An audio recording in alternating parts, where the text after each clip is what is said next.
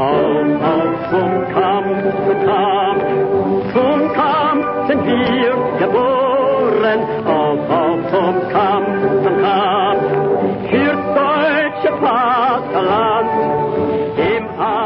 haben, dann werden wir uns verstärkt der kleinen Leute annehmen und die sozialen Errungenschaften von 150 Jahren Arbeiterbewegung gegen die zerstörerischen Kräfte des Raubtierkapitalismus verteidigen.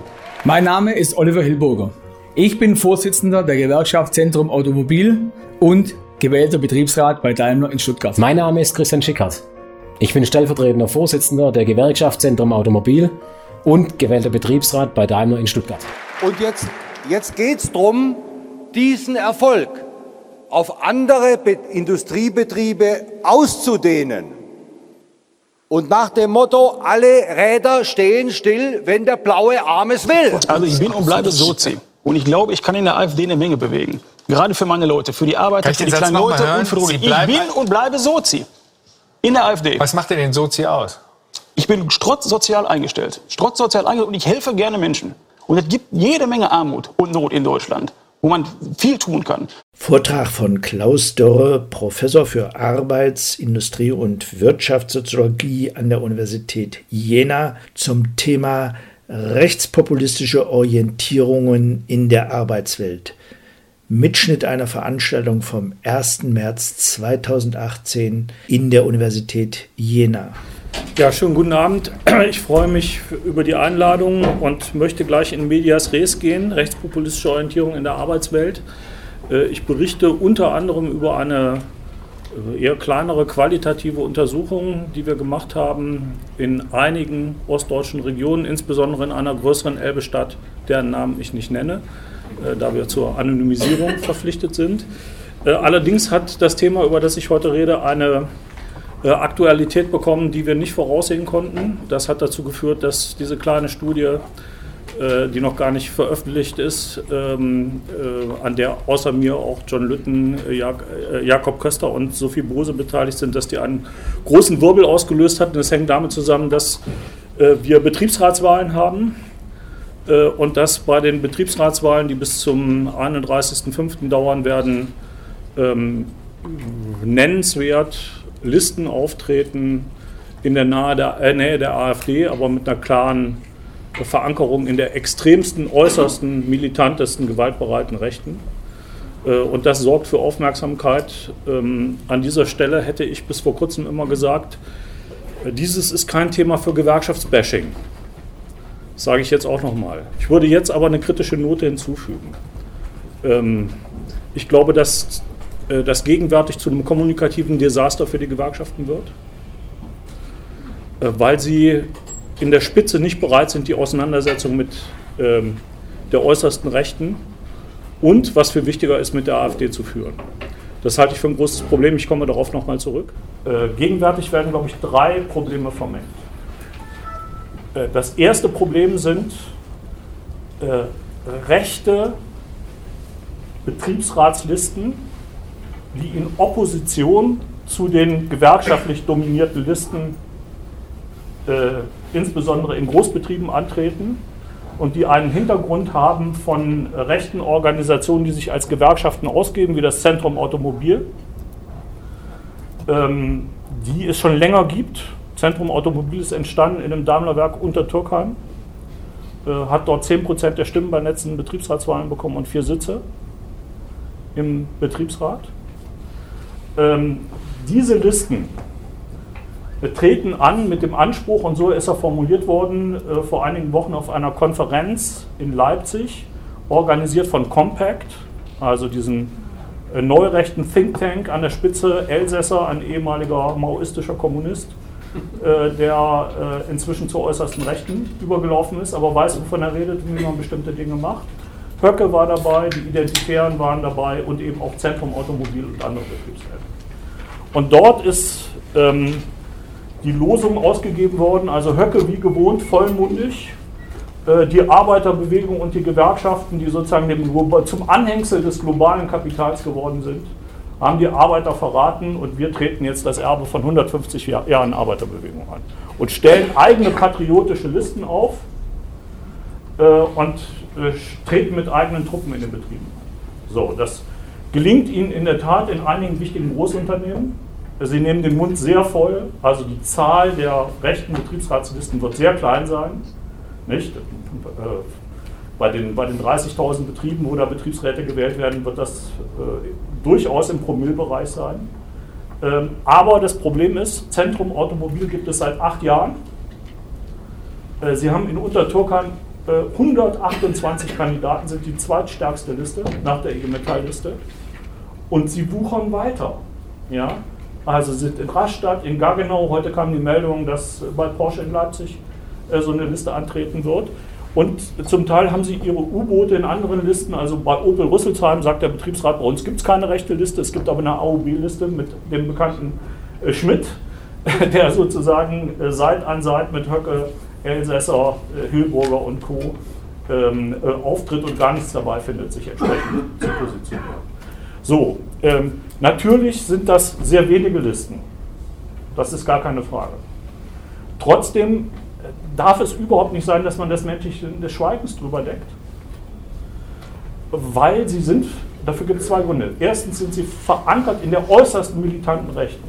Also Hilburger hat in der Band Neue Werte gesungen. Der Listenführer im Raststätter Mercedes-Werk ist ein regional bekannter Neonazi. Ja? Äh, also da ist das, die Tür sehr weit aufgemacht zur äußersten militanten Rechten, die tatsächlich national sozial orientiert ist also im Grunde den Strasser-Flügel der NSDAP nachahmt, von der Taktik her die soziale Frage zu besetzen, sie zu äh, ethnisieren und so weiter. Das wäre schon Grund genug, nicht das Mäntelchen des Schweigens drüber zu decken. Wichtig ist, dass man sich mit ihrer Taktik auseinandersetzt. Im Betrieb treten die auf als Globalisierungskritiker und geben die Klassenkämpfer. Also unter Turkheim treten die auf mit dem Gestus, der Betriebsrat, kompromisslerisch, äh, immer auf Linie mit dem Unternehmen, äh, und sie geben die Kümmerer basisnah und die eigentlichen Kämpfer. Ja, bis zu diesem Spot, den sie zeigen, äh, dass sie da sowas wie einen spontanen Streik organisiert haben und so weiter. Und äh, es ist natürlich ungeheuer wichtig zu zeigen, welche Ideologie dahinter steckt. Nichts wollen die weniger als Umverteilung von oben nach unten. Das hat Höcke sehr klar erklärt. Der hat in Leipzig gesagt, nee, auf der Schweinfurter äh, Demo hat er gesagt, nicht in Leipzig, die neue, die neue deutsche soziale Frage ist keine zwischen arm und reich und keine zwischen oben und unten, sondern eine zwischen innen und außen. Und innen ist das Volk der Bio-Deutschen, Ethnos, der ethnischen Deutschen, und außen sind diejenigen aus äh, fremden Kulturkreisen mit, von niederen Kulturstufen, die jetzt als Landnehmer in unser Land eindringen und unberechtigterweise unser Volksvermögen ähm, enteignen wollen. Ja? Und sie tun so, als würde das Fernhalten dieser Bedrohung von außen die soziale Frage im Inneren lösen. Das ist natürlich totaler Kokolores. Ja, jeder weiß äh, bei der Rentenfrage, dass nicht Flüchtlinge dafür gesorgt haben, dass das Rentenniveau sinkt. Das hat andere Ursachen. Ja? Ähm, na, das weiß nicht jeder, aber man muss es immer wieder sagen. ähm, ja, also das heißt, man darf denen die soziale Frage nicht überlassen. Der dritte Punkt ist aber der allerwichtigste und der gilt für die nächsten, also der dritte Grund gilt für die nächsten Punkte, die ich sage, äh, genauso. Das, was die Sache völlig neu macht, ist, dass wir inzwischen mit der AfD eine Partei haben, die sich auf Bundesebene etabliert hat, die über Geld verfügt, über Stützpunkte verfügt, die als organisatorischer Background auftritt und deshalb sind das nicht Splitter. Ja? Das sind die Vorposten einer völkischen Bewegung, die in den Betrieben versuchen, das Klima immer weiter nach rechts zu verschieben. Und genauso treten sie auf mit dem Märtyrergestus. Ja, sobald man was Kritisches sagt, oh, da sieht man es mal wieder, alle schlagen uns und dann kämpfen sie um Meinungsfreiheit. So als sei irgendjemand von denen schon mal was passiert. Klare Kante hat es dort nie gegeben in den Werken. Nie. Ja, es ist keiner rausgeschmissen worden von Zentrum Automobil. Nicht? Ähm, also es gibt keine klare Kante-Politik. Und auch keine, diese Märtyrerhaltung, die sie da an den Tag legen, ist völlig ohne jede Substanz. Ja? Äh, aber sie treten so auf und das zeigt, wie äh, außerordentlich bedrohlich das ist im Zusammenspiel von solchen Listen äh, und ihren ähm, vermeintlich gemäßigten Counterparts und Backgrounds mit der AfD. Das ist Problem 1. Problem 2, jetzt müsste es gehen, ja? ja? Gehen wir gleich mal weiter. Das habe ich abgearbeitet. Das ist Problem 2. Das haben wir in Jena auch. Was ist das Problem? Betriebsräte, die über die Personenwahl in die Betriebsräte kommen, von denen man gar nicht weiß, dass sie mit der AfD sympathisieren, ähm, die möglicherweise auch gar nicht offen auftreten, die im Betrieb die besten Gewerkschafter und Betriebsräte sein können. Sehr engagiert. Wir haben das in der großen Elbestadt wirklich gehabt. Ja, kommen wir noch drauf. Und auf der anderen Seite sozusagen äh, pro Pegida, pro AfD und zum Teil noch weiter rechts. Ja. Das heißt, wir haben es mit einer Situation zu tun, und das ist neu, dass wir im Kreis der aktiven Gewerkschafter und aktiven Betriebsräte Orientierungen haben, die pro AfD oder noch weiter rechts sind. So, und da kann ich nur sagen, das, was wir gefunden haben, etwa in der großen Elbestadt, sind Betriebsräte, die mehrheitlich pro AfD sind. Da ist nicht die Frage, ähm, ob ähm, äh, man jemand isoliert oder rausschmeißt, der pro AfD ist, sondern die Frage ist, ob die anderen noch mitmachen dürfen. Und wenn man die rausschmeißt, verliert man die Betriebe. Es gibt Betriebsräte, da gehen äh, fünf Betriebsräte auf der einen Elbe-Seite pro Pegida und auf der anderen Elbe-Seite zwei dagegen. Ja? Das geht noch weiter. In der großen Elbestadt, in der Geschäftsstelle der IG Metall, die wir dort untersucht haben, ähm, ist der erfolgreichste Kampf der Verwaltungsstelle, der zum Insourcing eines Logistikbetriebs geführt hat, nach Androhung eines Warnstreiks um einen Anerkennungstarifvertrag, mit dem Effekt, dass jeder Beschäftigte jetzt inzwischen mehrere hundert Euro im Monat mehr verdient, wegen erneuten Insourcing in dem Mutterbetrieb, von einem Betriebsrat geleitet worden, der mir im Interview gesagt hat, Sophie Bose war auch dabei, er wäre dafür, Buchenwald wieder aufzumachen. Flüchtlinge rein, wir draußen nicht verbrennen, alles human, also humane Konzentrationslager. Ähm, und ähm, äh, aber gleichzeitig jemand, der gelernt hat in der Auseinandersetzung, dass man mit polnischen und tschechischen Leiharbeitern solidarisch sein kann, über die mit einem selbst. Er wollte mit ihnen nicht sprechen, hat er gelernt und setzt sich jetzt für die Übernahme dieser Leiharbeiter ein. So kompliziert ist die Realität. Aber nochmal zurück zu dem Problem. Dieses Problem ist das gravierendere. Also in der Gewerkschaft organisierte oder über die Personenwahl kommende Betriebsräte, äh, die nach innen Top-Gewerkschafter sein können, nach außen aber Pro-Pegida. Ich habe mit ähm, Michael Ebenau gesprochen, der ja bekannt ist hier in Jena. Ähm, der Bezirk hat eine Abfrage gemacht, wie der anderen IG Metallbezirke auch. Jetzt ist immer die Frage, was wird gemeldet von unten, weil wenn man zu hohe Zahlen meldet, könnte immer die Gefahr bestehen, äh, man kriegt den Vorwurf, man hat seinen Laden nicht im Griff. Also muss man ein bisschen vorsichtig sein. Aber Michael Ebenau schätzt diese Fälle allein in seinem Organisationsbereich auf bis zu 30. Auf bis zu 30. Das ist aber wahrscheinlich noch der, das, der harmlosere Fall, IG Metall. Also nach einem dieser Berichte, äh, wo ich zugegen war, gab es eine E-Mail äh, von einem ehemaligen Lokführer, der sehr anschaulich berichtet, wie er rausgemobbt wurde. Äh, weil die Mehrzahl dieser GDL-Leute, mit denen er es zu tun hatte, offen Pegida sind. Ja? Das heißt, es kann sein, dass die Probleme deutlich größer sind, als wir wissen, weil wir haben noch einen gewerkschaftlichen Organisationsgrad von 18 Prozent. Ja? Über viele Orientierungen in Betriebsräten wissen wir gar nichts.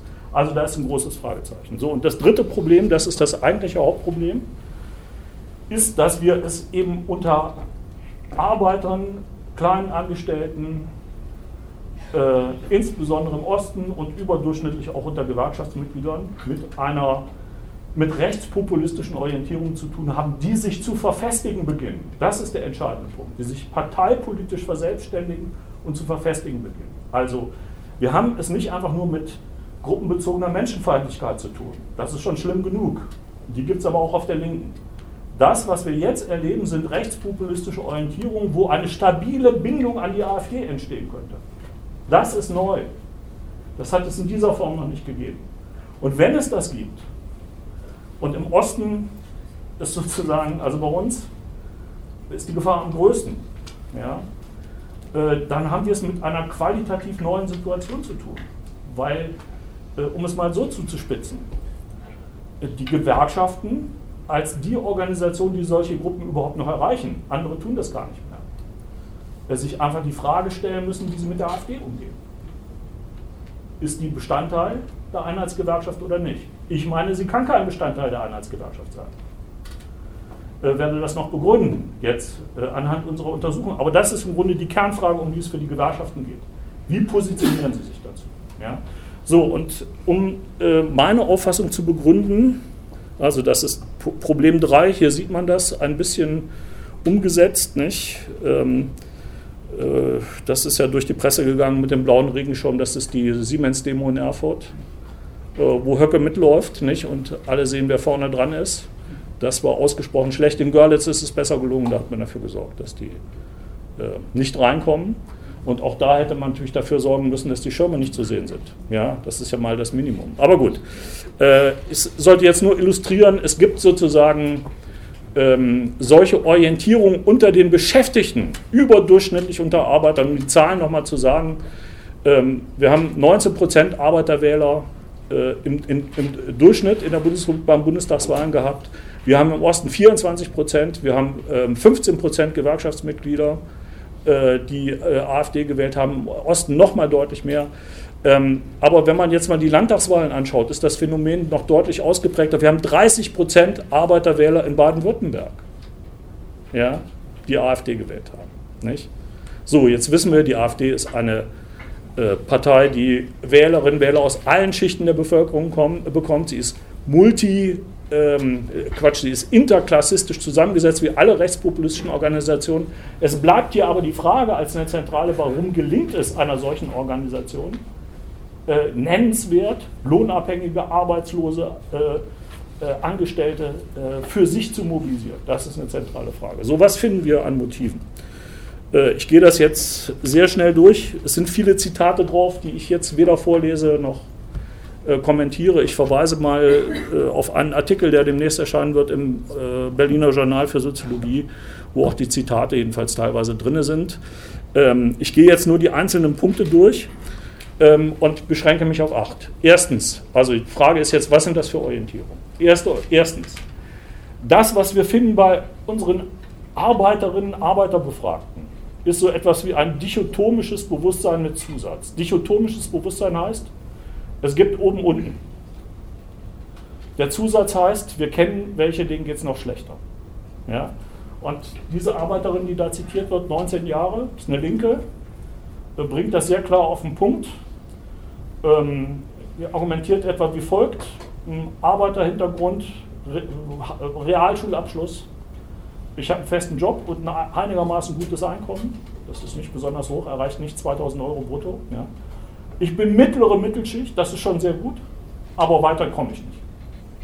Also, es ist ein Bewusstsein, ich stecke fest in der Sozialstruktur. Ähm, unter mir gibt es welche, denen es deutlich schlechter geht. Aber nach oben, egal ob was ich versuche, wird nicht viel passieren. Mit 19 Jahren. Ja? Das ist so die, die Grundhaltung. Man fühlt sich nicht arm, schätzt sich völlig falsch ein, mittlere Mittelschicht. Ja? Das sagt auch schon was. Äh, hinter mittlerer Mittelschicht steckt, ich bin nicht ganz unten, Arbeiter will niemand sein. Also aus dem Arbeiterstatus bezieht niemand positive Anerkennung. Niemand. Ja? Es stufen sich Leute als Arbeiter ein, der ist mal überrascht im Erziehungsbereich beispielsweise, Erzieherinnen. Ja? Ähm, da ist auch der einzige Ansatz, wo ein bisschen positives Selbstbewusstsein aber auf der anderen Seite ist völlig klar, das, was wir in den 1950er Jahren in Westdeutschland hatten, was dichotomisches Bewusstsein meinte, dass man die Überzeugung hatte, nur gemeinschaftlich, gemeinsam aufsteigen zu können. Das waren die Reste vom Klassenbewusstsein im Grunde. Das ist völlig weg.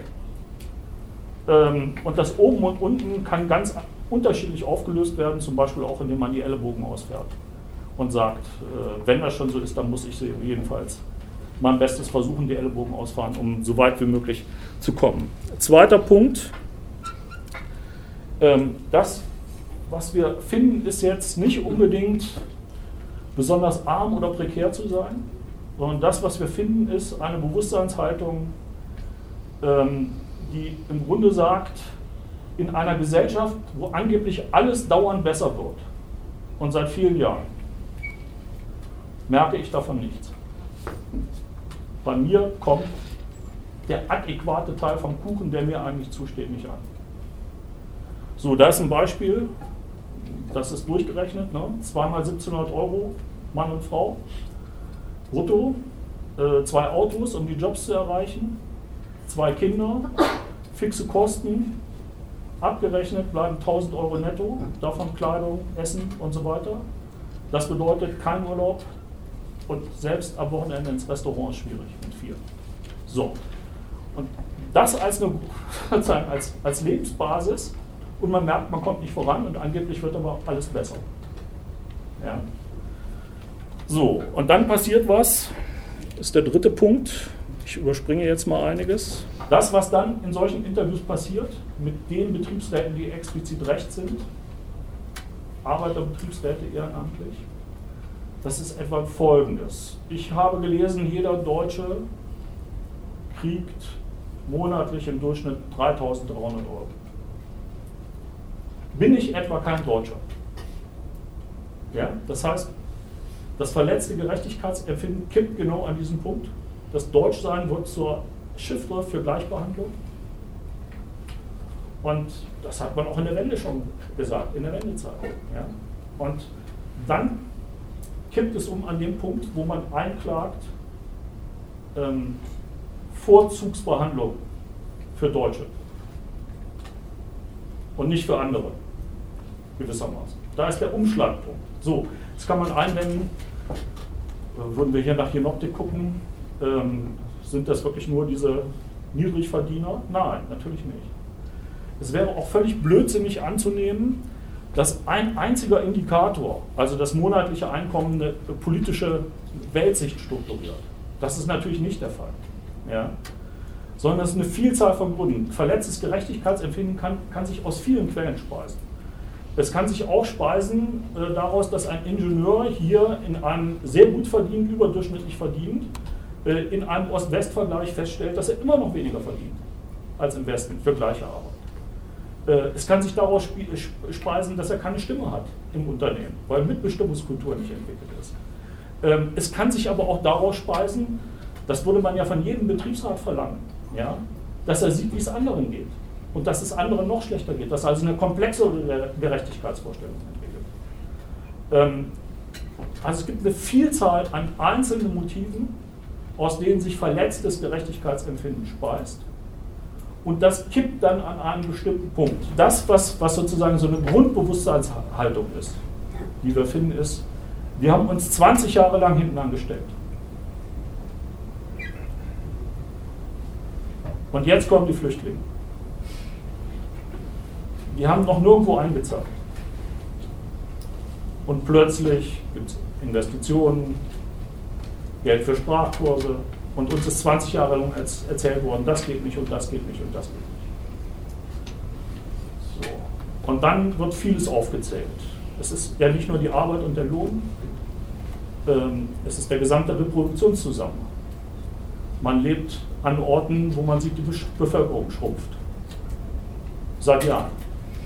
Äh, man merkt, die Infrastruktur wird immer dünner. Die Apotheke ist weg, der Arzt ist weg, die Buslinie ist weg und so weiter. Ja? Ähm, man äh, ist eher aus einem Ort, aus dem man geht und nicht aus einem, in, in dem man zieht, gewissermaßen.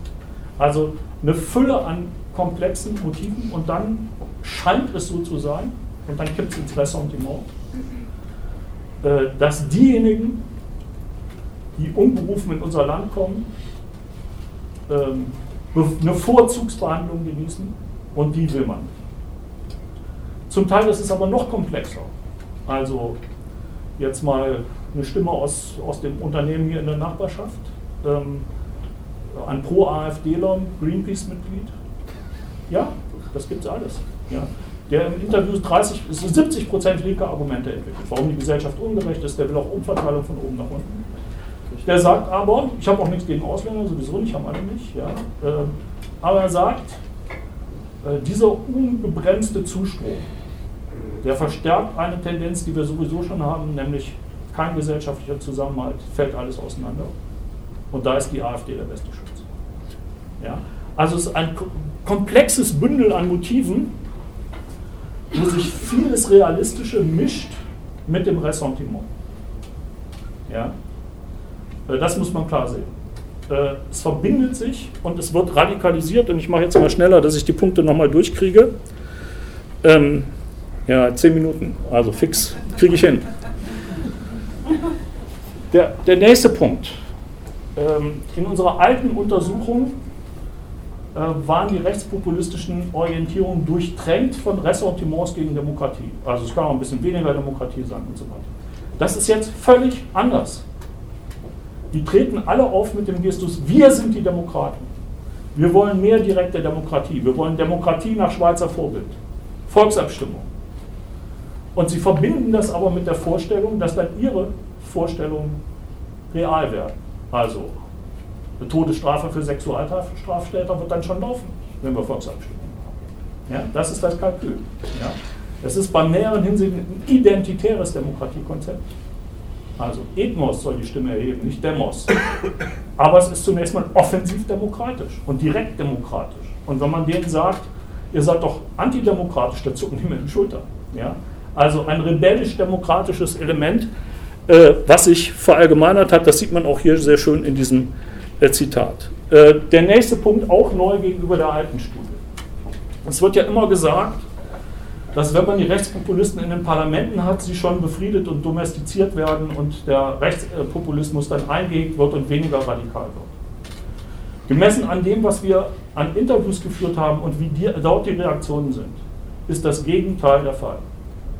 Es hat nicht einen einzigen von diesen pro-Pegida AfD-Arbeitern, äh, Betriebsräten gegeben, der sich klar und eindeutig von Gewalt, etwa in Richtung Anschläge wie in Freital, distanziert hätte.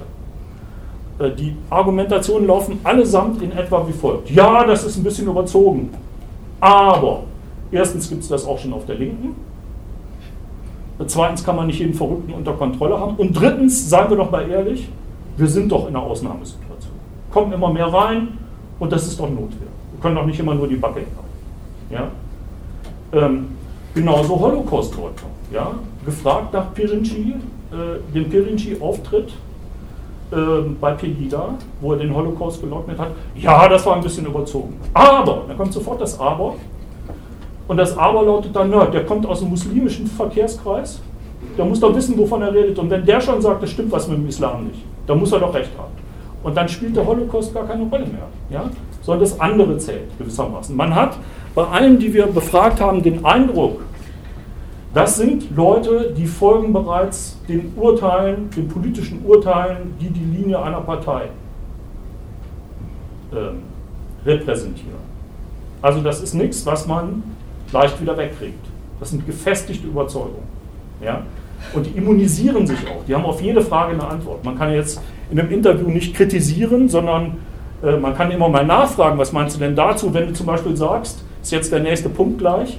Wenn du denen zum Beispiel sagst, ähm, na, in eurer Elbestadt gibt es doch fast keine Ausländer außer Touristen. Dann sagen die, gut so, gut so, haben wir doch was erreicht. Wir haben es doch gesehen, wir sind rumgekommen, wir Sachsen in der Welt. Wir waren in Rio und haben gesehen, was da los ist. Wir waren aber auch in Offenbach und haben gesehen, was da los ist. Wollen wir nicht. Und haben wir doch erreicht, nicht? Die kommen erst gar nicht. So, ähm, ganz wichtiger Punkt. Ja, also verfestigte Orientierung. Das, was, was passiert, ist eine Umdeutung des äh, Diskurses oder der Debatte über soziale Unsicherheit in eine äh, der inneren und öffentlichen Sicherheit. Ja? In der großen Elbestadt, wie gesagt, gibt es kaum Migranten. Äh, aber alle wissen, was in Berlin und Köln und so weiter passiert, nämlich dass diese Menschen mit muslimischem Hintergrund, die ihre Triebe nicht im Griff haben, diese Kerle, unsere Frauen vergewaltigen wollen. Ja, und da muss man sich schützen. Merkt auch, wie sozusagen ein tradiertes Männerbild wieder Legitimation erfährt. Ja, was in Abwertung, äh, sich Abwertung ausgesetzt sieht, in einer gewissen Weise. Ähm, und dann wird das gesagt, es kann ja wieder passieren, gewissermaßen. Aber es verschiebt sich sozusagen von sozialer Unsicherheit zur Konstruktion einer Unterklasse, einer ethnisierten Unterklasse, die mit allen möglichen Negativen ausgestattet wird, für die man den Staat und die Sicherheit und so weiter braucht. Ganz wichtiger Punkt äh, in dieser Orientierung. Umverteilung habe ich schon gesagt, spitze es aber nochmal zu, je eher man das, je stärker man das Gefühl hat, in den Verteilungskämpfen zwischen oben und unten nichts oder wenig rausholen zu desto eher neigt man dazu, die Verteilungskämpfe in solche zwischen innen und außen umzudeuten. Das ist der Kern des Ganzen. Das ist der Kern des Ganzen. Wird man das knacken, knackt man die gesamte Orientierung. Ja? Ähm, ne, nur nebenbei, diese alberne Diskussion, ob das jetzt so sozioökonomische oder kulturelle Motive sind. Das ist natürlich immer beides. Ja? Klassenfragen sind auch kulturelle Fragen. Lebensstil ist in den sozioökonomischen Verhältnissen äh, verankert. Aber diese, diese, diese Umdeutung von Verteilungskämpfen, das ist der Kern und ähm, da sind sie aber auch zu knacken. Das ist, glaube ich, eine sehr gute Zusammenfassung äh, von einem Gewerkschaftssekretär, der sehr, sehr nah dran ist aus der großen Erdestadt. Das zitiere ich mal. Es ist nicht einfach Angst, also es geht um die Motive. Es ist eine Mischung von vielen Einflüssen, die Arbeitnehmer unzufrieden macht. Im Osten leben die meisten an Orten, aus denen man kommt und nicht in Städten, in die man geht. Man kann fest, fest angestellt sein und verdient doch nicht genug, um sich ein Leben leisten zu können, wie es die Medien als normal darstellen. Viele haben das Gefühl, in einer prosperierenden Gesellschaft nicht mithalten zu können, den Anschluss zu verlieren. Für diese Probleme gibt es aber keine gesellschaftliche Öffentlichkeit. Arbeiter kommen nirgendwo vor und dann kommen die Flüchtlinge und erhalten eine Aufmerksamkeit, die man selbst nicht bekommt. Es gibt Investitionen, Lehrer, Personal für Sprachkurse und berufliche Qualifizierung. Das halten viele für ungerecht und deshalb ist es selbst für Betriebsräte und aktive, aktive Gewerkschafter kein Widerspruch, sich aktiv an einem Arbeitskampf zu beteiligen und gleichzeitig zur Pegida-Demonstration zu gehen. Das ist eine sehr gute Zusammenfassung dessen, was wir da äh, gefunden haben. Er hatte einen sehr klaren Blick. Wie geht man damit um? Das erste ist, der allergrößte Fehler ist, das totzuschweigen. Der allergrößte Fehler. Dann wächst, wachsen die Probleme im Verborgenen weiter.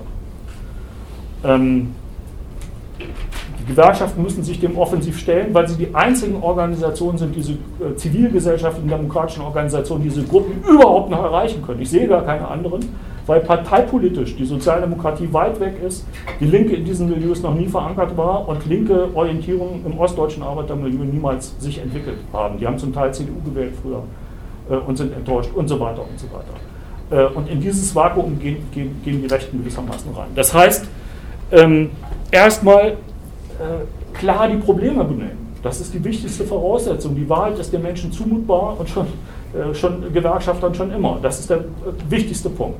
Klarheit herstellen. Der zweite Punkt ist, es gibt ein Changieren zwischen zwei Linien. Die eine Linie sagt, klare Kante, rausschmeißen. Hoffmann hat sich so ausgedrückt, äh, IG Metall-Vorsitzende. Ähm, was passiert dann? In Dresden gab es danach, direkt danach 30 schriftliche Austrittserklärungen aus der IG Metall und die Gesamtzahl der Austritte liegt bei etwa 300. Ja. Als wir auf der Delegiertenversammlung der IG Metall unsere Befunde präsentiert haben, ähm, sind die Sekretäre davon ausgegangen, dass mindestens ein Drittel der Delegierten heimlich Sympathien für Pegida und die AfD hatten. Ja? Äh, und es war das erste Mal, nachdem wir präsentiert hatten, und sie nicht gleich in die Pfanne gehauen haben als Rassisten. Äh, dass Betriebsräte, Delegierte offen gesprochen haben über Austritte in ihren Betrieben, über Sympathien mit Pegida und so weiter im Beisein eines Mitglieds des geschäftsführenden Vorstandes der IG Metall. Das erste Mal. Sonst bleibt das Problem verborgen. Ja? Wird darüber gar nicht diskutiert. Also klare Kante ist zu einfach. Die andere, äh, die andere Position, die es dort auch gibt, war, wir kämpfen um die Köpfe und das bedeutet, wir schmeißen nicht mal Faschisten raus. Innerhalb bestimmter Grenzen. Und das Beispiel, was dafür gebracht wurde, war das, was ich schon erwähnt habe, dieser Logistikbetrieb, der reintegriert wurde, weil ein Kampf um Anerkennungstarifvertrag geführt wurde. Dieser stellvertretende Betriebsratsvorsitzende, der nach Integration jetzt keiner mehr ist, ich weiß nicht, ob er jetzt wieder antritt, und der rechts von, von der AfD anzusiedeln ist. Der hatte Hass tätowiert auf seinen Finger, der kam aus der Nazi-Skinhead-Szene. Ja. Ähm, der hat gelernt, dass man mit tschechischen und polnischen Leiharbeitern solidarisch agieren kann. Ist aber weiter Nazi. Ja. So, der zuständige Sekretär sagt, der leider nicht mehr dort ist, sagt, schmeißen wir ihn raus, verlieren wir den Betrieb. So. Und jetzt guckt euch um, nehmt die äh, Geschäftsstelle Jena Saalfeld. Ich kenne mindestens einen Fall, wo das genauso wäre. Würde man den Betriebsratsvorsitzenden der ersten Linker war und jetzt AfD rausschmeißen, wäre der Betrieb weg. Und der hat seinen Betrieb von 20 auf 80 Prozent Organisationsgrad gebracht. So, also, was tun? Ja? Oder ich könnte auch das Problem Danny Jankowski nehmen. Ja? Also, Danny Jankowski äh, ist gewählt über die normale Personenwahl und sagt, äh, im Betrieb bin ich Metaller und Betriebsrat und was ich politisch tue, geht niemand was an. Lasse ich auch außen vor. Und wahrscheinlich würden linke Betriebsräte das ähnlich machen. Wir sind Betriebsräte und wir sonst politisch stellen, lassen wir außen vor. So, wie, wie damit umgehen. Jetzt muss man dazu sagen, Danny Jankowski ist in einer Partei, deren, deren Landesvorsitzender Höcke ist. Ja, das ist nicht einfach ein Konservativer. Ja, das ist ein, jemand, der für faschistische Positionen offen ist. Äh, Danny Jankowski hat demonstriert äh, gegen Angela Merkel mit Tugida. Das sind Faschisten. Und er hat sich ablichten lassen mit Leuten vom dritten Weg. Und ist autorisiert. So. Äh, ich glaube, äh, dass man darüber eine politische Auseinandersetzung führen muss. Nur wie führt man sie? Äh, wenn man sie führt, muss man sie gewinnen. Und das bedeutet, dass sie diejenigen führen müssen, die im Betrieb sind. Und zwar mit Ausdauer, langen Atem und im Alter. Und das möglicherweise in einer Belegschaft, die genauso denkt, Betriebsrat und Gewerkschaft sind für Tarif- und Arbeitsbedingungen und alles andere hat außen vor zu bleiben. Also man muss sozusagen auch in den Betrieben erstmal ein Bewusstsein dafür schaffen, dass eine solche Auseinandersetzung geführt wird. Und damit ich beim letzten Punkt. Sie muss aber geführt werden. Äh, ich glaube, dass die Gewerkschaften um das Problem, wie mit der AfD umgehen, um dieses Problem nicht rumkommen, es zu diskutieren und zu entscheiden. Und meine Haltung dazu ist eine ganz klare. Ich würde sagen, äh, die Gründungsurkunde der Einheitsgewerkschaft ist eine antifaschistische. So sind die DGB-Gewerkschaften entstanden. Es gibt für politische Positionen, die für Faschismus offen sind, keine Grundlage. Sprengsatz für gewerkschaftliche Solidarität. Man stelle sich mal vor, jemand wie Höcke, der sagt, Zero-Einwanderung. Ich meine, wir können den Osten zumachen mit Zero-Einwanderung. Da kriegen wir kein Arbeitsmarktproblem gelöst. Äh, die Fachkräfteengpässe im Pflegebereich und so weiter, ja, das können, können wir den Laden dicht machen. Ja. Aber wenn er mit Zero-Einwanderung in eine multinationale Belegschaft geht, ja, also das ist Wahnsinn. Nicht? Äh, und ich glaube, diese Auseinandersetzung dürfen die Gewerkschaften der AfD nicht ersparen und dürfen sich äh, das nicht ersparen. Sie müssen lernen, dass der Feind nicht nur außen ist. Das ist noch relativ einfach mit den rechten Listen. Sie müssen lernen, dass die problematischen Orientierungen in ihrem Inneren sind. Und darüber muss eine Auseinandersetzung mit langen Atem geführt werden. Und die muss so geführt werden, dass man nicht gleich mit der Rassismuskeule kommt, dass man anerkennt, was da an, richtigen, an richtiger Unzufriedenheit, berechtigter Unzufriedenheit da ist, dass man äh, vermeidet, Arbeiter weiter abzuwerten, symbolisch, oder auch Angestellte weiter abzuwerten, dass man es ernst nimmt, worüber sie sich aufregen, äh, aber gleichzeitig klar macht, ähm, dass die AfD eine Politik verfolgt, die A kein Problem löst, die rückwärtsorientiert ist, äh, die antidemokratisch autoritär ist, äh, die nichts weniger will als Gerechtigkeitslücken schließen, indem von oben nach unten umverteilt wird und die ein Sprengsatz ist für gewerkschaftliche Solidarität. Das muss klar werden und darüber muss eine Auseinandersetzung geführt werden. Und deshalb ist die Medienkampagne, die jetzt läuft, das ist wirklich eine Kampagne genau richtig. Die muss laufen. Okay, vielen Dank.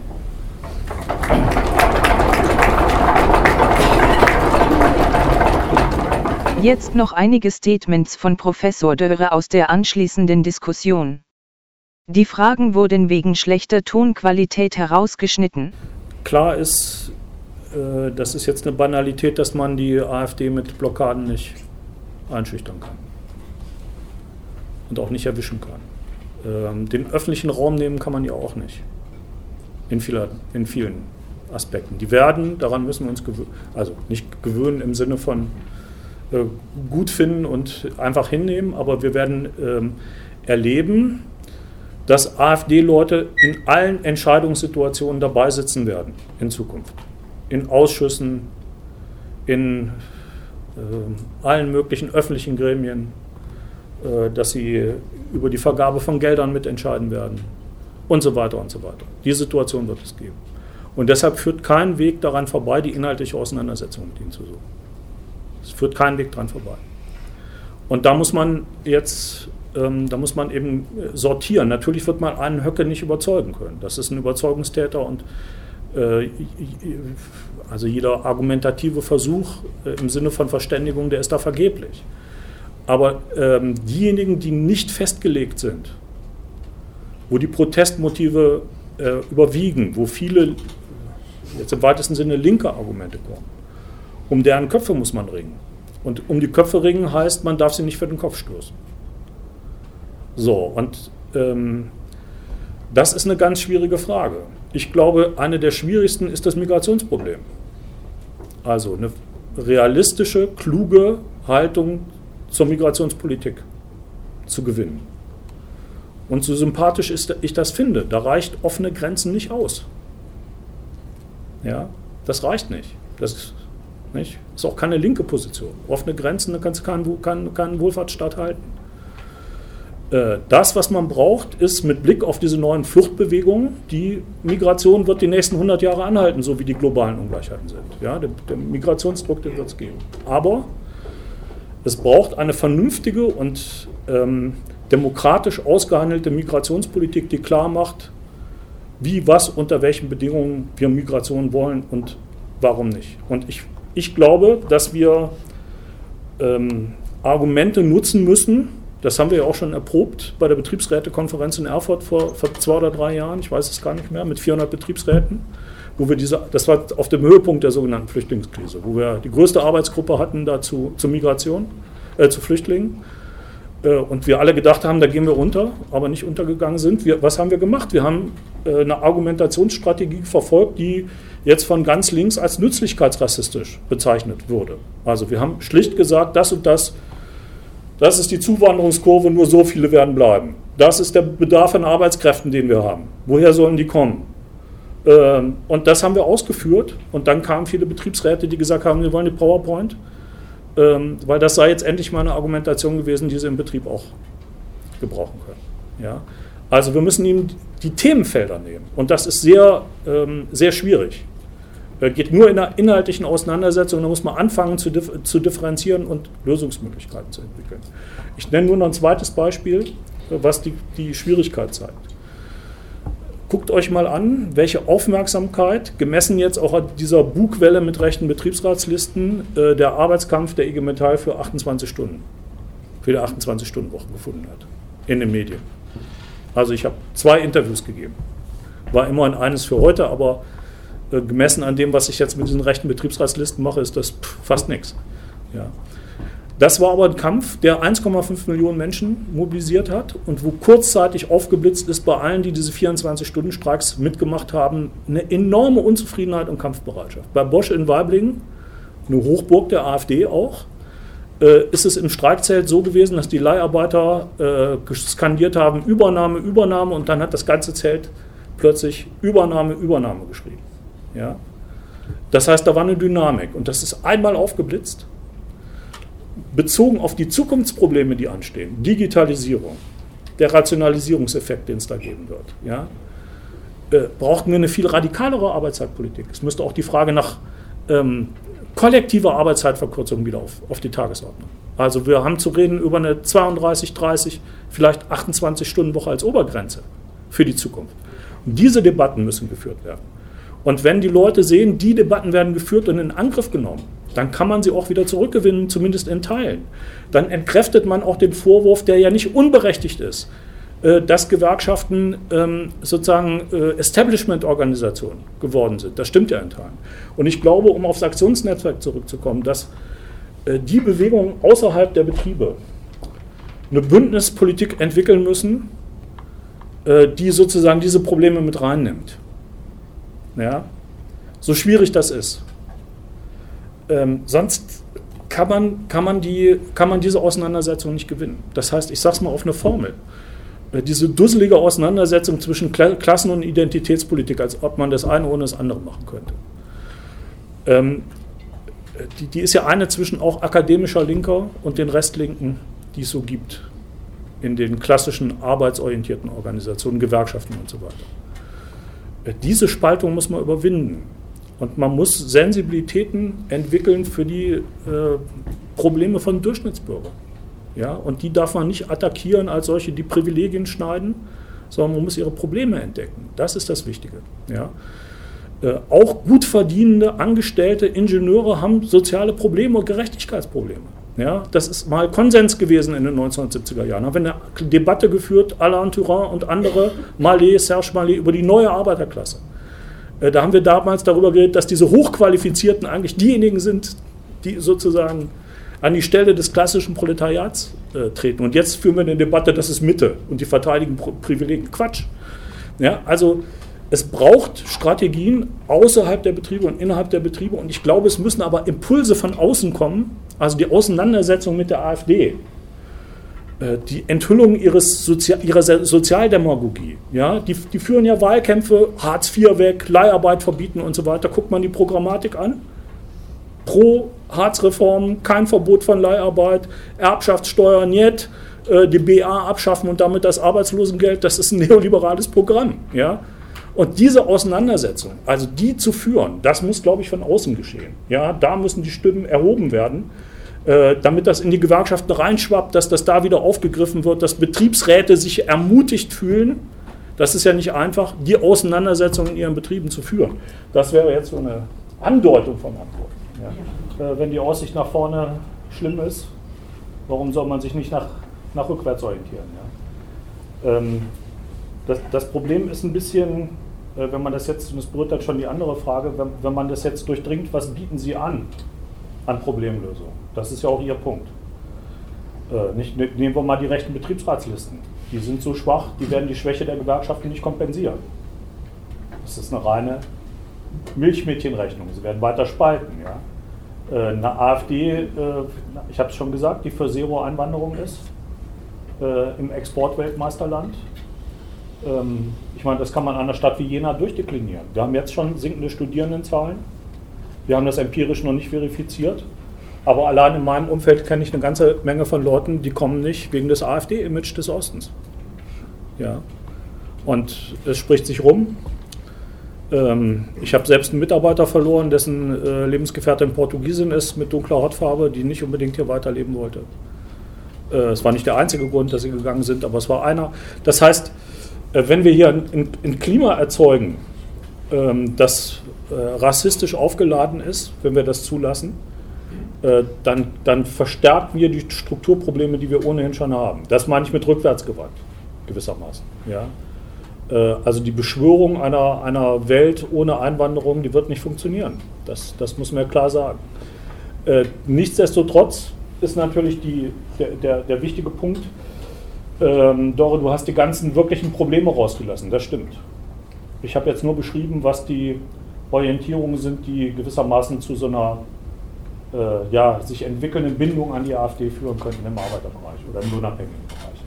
Ähm, als wir etwa in Dresden präsentiert, äh, nein, das widerrufe ich, nein, da haben wir gar nicht präsentiert. Als wir in der großen Elbestadt präsentiert haben, äh, habe ich zum Beispiel diese Tabelle gezeigt, das ist die Vermögensverteilung weltweit ja, wo man die 0,7 Prozent sieht mit den 45,6 Prozent und die äh, 73,2 Prozent, also 3,5 Milliarden Menschen, die äh, erwachsene Menschen, die einen Vermögensanteil von äh, 2,4 Prozent haben. Und ich habe ähm, dieses gezeigt, das ist vom IWF, das ist die durchschnittliche Lohnquote, also Anteil der Löhne am äh, Bruttoinlandsprodukt der wichtigsten Industriestaaten. Da sieht man, was passiert ist. Ja. Und wenn man nach Deutschland geht, äh, ist es so, dass äh, die untersten 50 Prozent der Lohnempfänger in den letzten, zwei, also bis 2013, Reallohneinbußen hatten. Ja? Äh, das heißt, trotz Wirtschaftswachstum haben sie immer weniger gekriegt vom Kuchen. Das ändert sich in den letzten Jahren ein bisschen. Es hat sich ein bisschen verändert durch den Mindestlohn ganz unten. Ja? Aber nicht grundlegend, weil jeder weiß, äh, verdienst du dein Leben Mindestlohn, äh, bist du in der Grundsicherung bei der Rente. Ja? So, und das heißt, äh, also man da, was völlig real ist, ist, dass, die, dass Deutschland trotz seines Reichtums als Volkswirtschaft und Land ähm, selbst nach Meinung von liberalen Ökonomen wie dem Fratscher, dem Chef vom DEW, eines der ungleichsten Länder der Welt geworden ist, der OECD-Welt geworden ist. Und das ist natürlich der Problemhintergrund der völlig richtig ist. Äh, also wenn, da, wenn sich daraus Protestmotive speisen, sind die richtig. Die Frage ist nur, warum kommen die bei der Linken und bei den Gewerkschaften nicht an? Diese Protestmotive. Ja? Und äh, das ist, ist das, eigentliche, das eigentliche Rätsel. Ja? Äh, das ist weiß nicht ein Rätsel, ich habe ja Gründe dafür genannt, aber ähm, das heißt, lange Rede, kurzer Sinn, es gibt tatsächlich eine Menge Gründe, unzufrieden zu sein. Und viele dieser Gründe kommen in der Öffentlichkeit nicht vor, in der politischen Öffentlichkeit. Bei uns hat jeder, jemand soziale Probleme, wenn er lange arbeitslos ist oder mindestens äh, extrem prekär. Sonst hat er keine sozialen Probleme. Facharbeiter gelten als Mitte, können keine sozialen Probleme haben. Ja? Äh, so, und jetzt kann man anfangen bei dem extremen Leistungsdruck in den Betrieben. Ja? In vielen Betrieben. Äh, oder der Schwierigkeit, wenn ich jetzt auf so einen Betrieb wie Inoptik gucke, äh, mit einer hochqualifizierten Belegschaft, mit überdurchschnittlichen Löhnen, Gehältern, äh, die Arbeitszeit, die Verfügung über die eigene Zeit als ein ganz zentrales Problem. Ja? Und das taucht in den Öffentlichkeiten ganz selten auf. Ja? Und da, da hakt es gewissermaßen. Die Probleme müssen an die Oberfläche und sie müssen sichtbar von demokratischen Kräften bearbeitet werden. Das ist die einzige Chance, sozusagen problemlösend zu arbeiten. Also in diese Richtung würde ich argumentieren, aber unterm Strich sagen, ist genau richtig. Die wirklichen Probleme müssen in den Vordergrund gerückt werden. Und dazu gehört auch, dass man klar sagen muss, ernst nehmen muss, also Lohnabhängige, die sonst keinen Schutz haben, dass die pochen auf die Grenzen des Nationalstaates als Schutz. Das ist eine altbekannte Reaktion, das wissen wir schon aus den, aus den 1930er Jahren. Ja?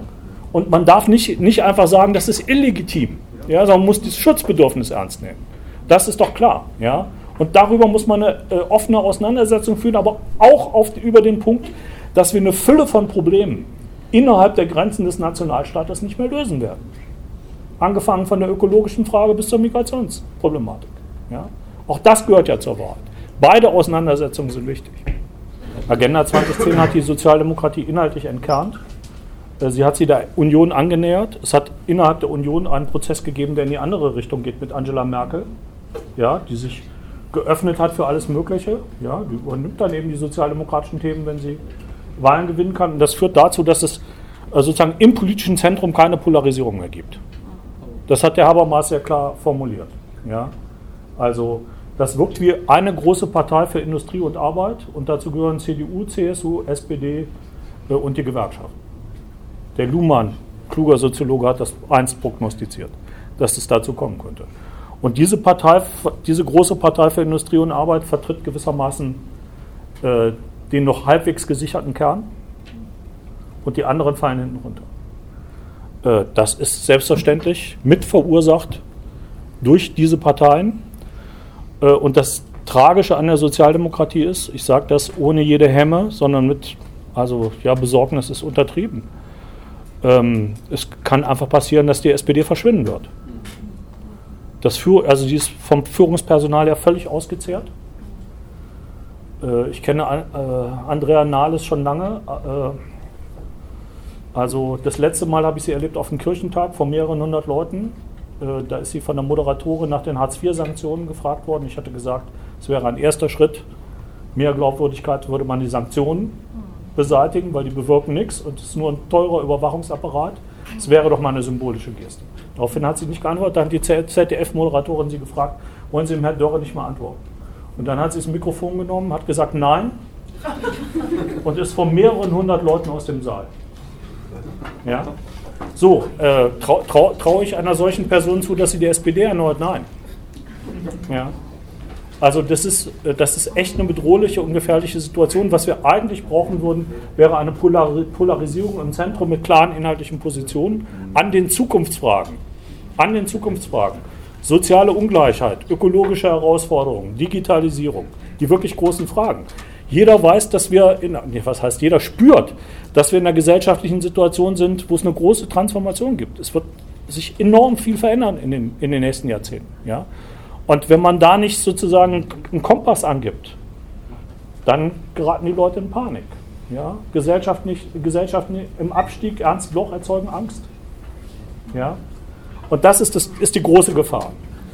Äh, und ähm, Jetzt steckt dann natürlich noch eine weitere Frage drin. Also warum gelingt es ähm, der linken Opposition nicht, diese Unzufriedenheit auf sich zu ziehen? Ja, und da gibt es auch viele Erklärungen, aber zu wichtigen Fragen sind das eben auch zwei Parteien. Also wem soll ich jetzt der Flüchtlingsfrage glauben, Kipping oder, oder Sarah Wagenknecht? Also es ist auch nicht einfach. Es gibt also auch keine glaubwürdige Opposition, linke Opposition, jedenfalls keine eindeutige linke Opposition. Und das öffnet das Terrain für die äußerste Rechte. Ja, das ist die Schwierigkeit. Äh, das kann ich aber auch nur beschreiben. Ja, eigentlich wäre es wichtig, dass sich viele Menschen engagieren. In der Sozialdemokratie haben viele gedacht, dass Martin Schulz ein Corbyn sein könnte.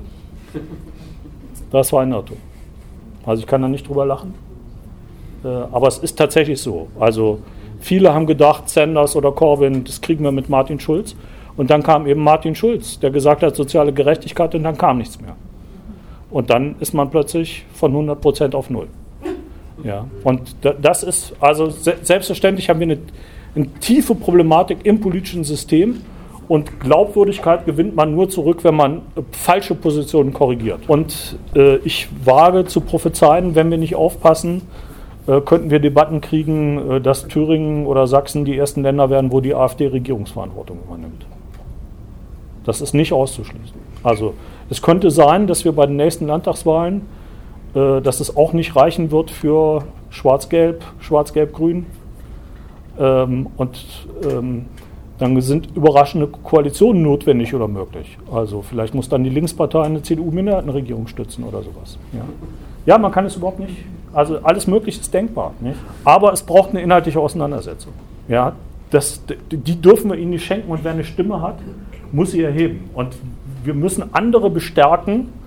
Dafür sind diese Bewegungen außerhalb der Betriebe eben auch wichtig. Wir müssen andere bestärken, dass die AfD keine Partei wie jede andere ist. Und man kann es den Danny Jankowskis dieser Welt einfach nicht durchgehen lassen. Äh, die, man kann nicht guter Betriebsrat und Gewerkschafter sein und gleichzeitig sich für eine Partei engagieren, die völkische Positionen bezieht und das äh, unterhalb des Ettersberges. Ja, das geht nicht. Das können wir nicht durchgehen lassen. Ja, ich fürchte, also die Rechten äh, mit der Digitalisierung kommen die in mancherlei Hinsicht besser zurecht als die Linken. Also was die Propaganda 4.0 angeht, äh, sind sie den Linken meilenweit voraus. Äh, das hat man bei den Trump-Wahlen gesehen, also mit Breitbart News, wie die die Kampagnen organisiert haben. Äh, das sieht man aber auch jetzt zum Teil. Also die sind enorm präsent. Ähm, und das hat ja viele, viele Facetten. Angefangen davon, dass sie äh, gewissermaßen die, dass sie Twitter und so weiter sehr gezielt besetzen äh, und äh, regelrecht dafür sorgen, dass bestimmte, bestimmte Positionierungen dann Shitstorms erleben und so weiter, das richtig organisiert machen zum Teil, äh, offenbar auch elektronisch gesteuert machen etc. Ähm, also damit kommen die äh, ziemlich gut zurecht. Ja. Ähm, von daher glaube ich nicht, dass sie zumindest, was die digitalen Öffentlichkeiten angeht, irgendeine Art von Nachteil haben. Im Gegenteil, äh, sie benutzen das ja jetzt für eine Offensive gegen eines der letzten Refugien des Öffentlichen und der Öffentlichkeit, nämlich gegen den öffentlichen Rundfunk. Ähm, ich sage es mal so, in den 70er Jahren haben wir auch viel Scheiß gemacht, ja. Aber wenn man in, in diesen linken Organisationen war, in, der, in denen viele von uns waren, trotzdem Scheiß, den sie auch gemacht haben und wir gemacht haben, äh, war man mit Leuten zusammen, auf die man sich hundertprozentig verlassen konnte. Und man konnte ziemlich gutes Leben führen, ohne viel Geld zu haben. Man hatte alles. In den Wohngemeinschaften auch bei gelegentlichem Streit immer, immer alles, was man brauchte. So, und diese, diese Grunderfahrung in den linken Organisationen ist verloren gegangen. Äh, wir haben in den Parteiorganisationen, auch in den Linken, ein Hauen und Stechen. Man hat das Gefühl, die Führungen sind nicht authentisch, weil sie sich gegenseitig nicht die Butter auf dem Brot gönnen. Transformationserfahrung spielt eine Rolle. Also tatsächlich in der großen Elbestadt ist es so, dass die Leute das Gefühl haben, äh, es hat sich dauernd alles geändert. Ja. Da haben wir IT aufgebaut, geriet in die Krise. Sind wir in die Solarwirtschaft, geriet in die Krise. Also die haben dauernd Veränderungen. Und ihnen wird aber vorgehalten, sie seien erstens nicht bereit für die Demokratie und zweitens nicht veränderungsbereit. Ja, das ist ein Ressentiment, ja, gegen das sie sich zu Recht wehren. Das ist ja völlig klar. Ja. Das war der Mitschnitt eines Vortrags über rechte Orientierungen in der Arbeiterschaft, den der Soziologe Klaus Dörre am 1. März 2018 in Jena gehalten hat. Aufnahme und Bearbeitung, Günter Platzdasch.